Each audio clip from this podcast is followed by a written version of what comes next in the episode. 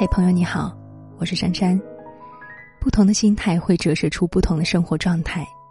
比如说，同样是粗茶淡饭，有的人气如敝履，说太难吃了；有的人却品出了原汁原味的妙处。同样是半杯开水，有的人悲观沮丧，说只剩下半杯了；但是有的人却乐观知足，说还有半杯。我们看云、赏花、观雪。如果觉得快乐，并不是因为风景秀丽，而是因为自己心境清明、精神愉悦。我们流汗、流泪、流血，如果觉得痛苦，并不是因为人生艰难，而是因为自己信念垮掉、希望湮灭。正所谓是物随心转，境由心生，一切都是心态在起作用。当心态对了。我们也就不会那么累了，不必在乎别人的看法，走自己的路，不要管别人的嘴。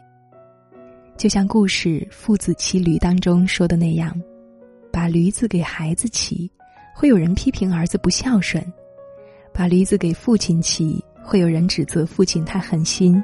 两个人都不骑，让驴背上空着，又有人会讥笑父子二人太笨了。总之，怎么做都不对。大家都有一张嘴，都想要表达，而人与人的认知层次、过往经历、所处的环境几乎没有雷同的，这就难免某些表达做不到正确、客观、全面。那么，懂得了这一点，当他人对我们指指点点的时候，我们就会启动滤镜功能，过滤掉那些是非长短、闲言碎语、品头论足，然后该干什么干什么。自己的日子自己过，自己的路自己走，不要迁就附会太多的旁人。我们只需要拿出自己最本色的样子，去处理婆媳关系、教育子女、支持爱人、精进事业，只管问心无愧，不理是是非非，那么心自然就不会累了。我们所有的压力，很大一部分原因来源于比较。你买了复式的别墅。那么我也必须弄个单门独院。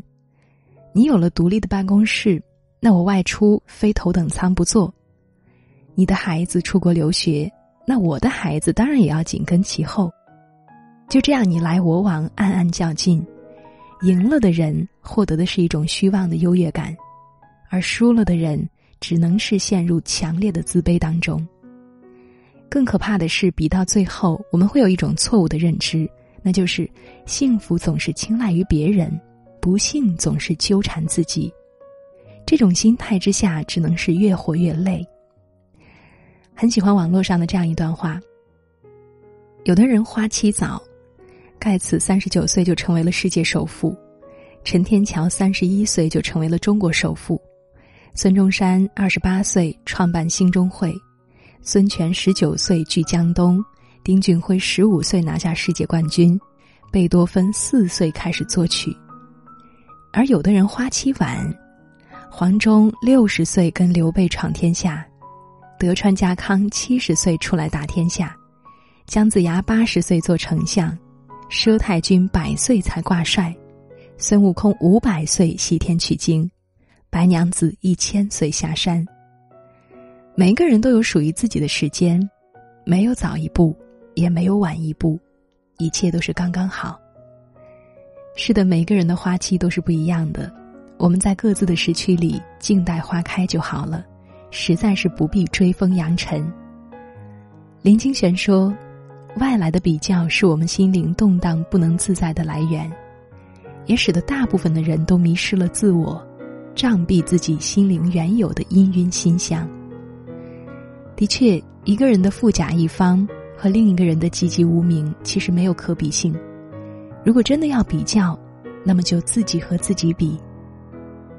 比如说，五年前的自己做事三分钟热度，而现在呢，不管做什么韧性很足，这就是一种进步。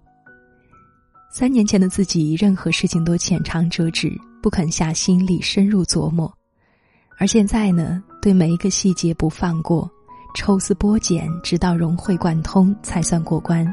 这就是一种成长。和他人比，便有不平，以致不幸。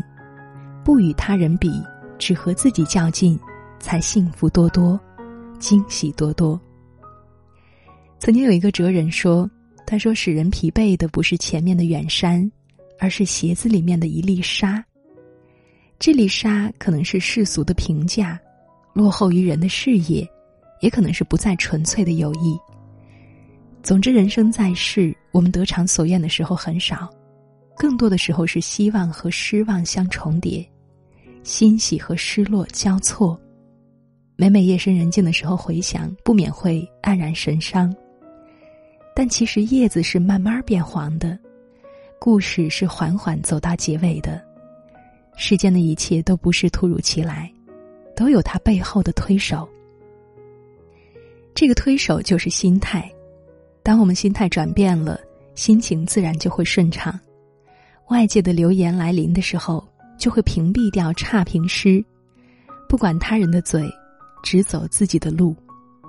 被别人的成功对比出失意的时候，就停止比较，只守在自己的时区，静静开花。对虚假的人脉烦不胜烦的时候，就给圈子做一做减法，只和真心的人相处相交。只有心态转变的淡然恬静。自洽，那么大部分烦恼都会烟消云散，幸福也将不期而至。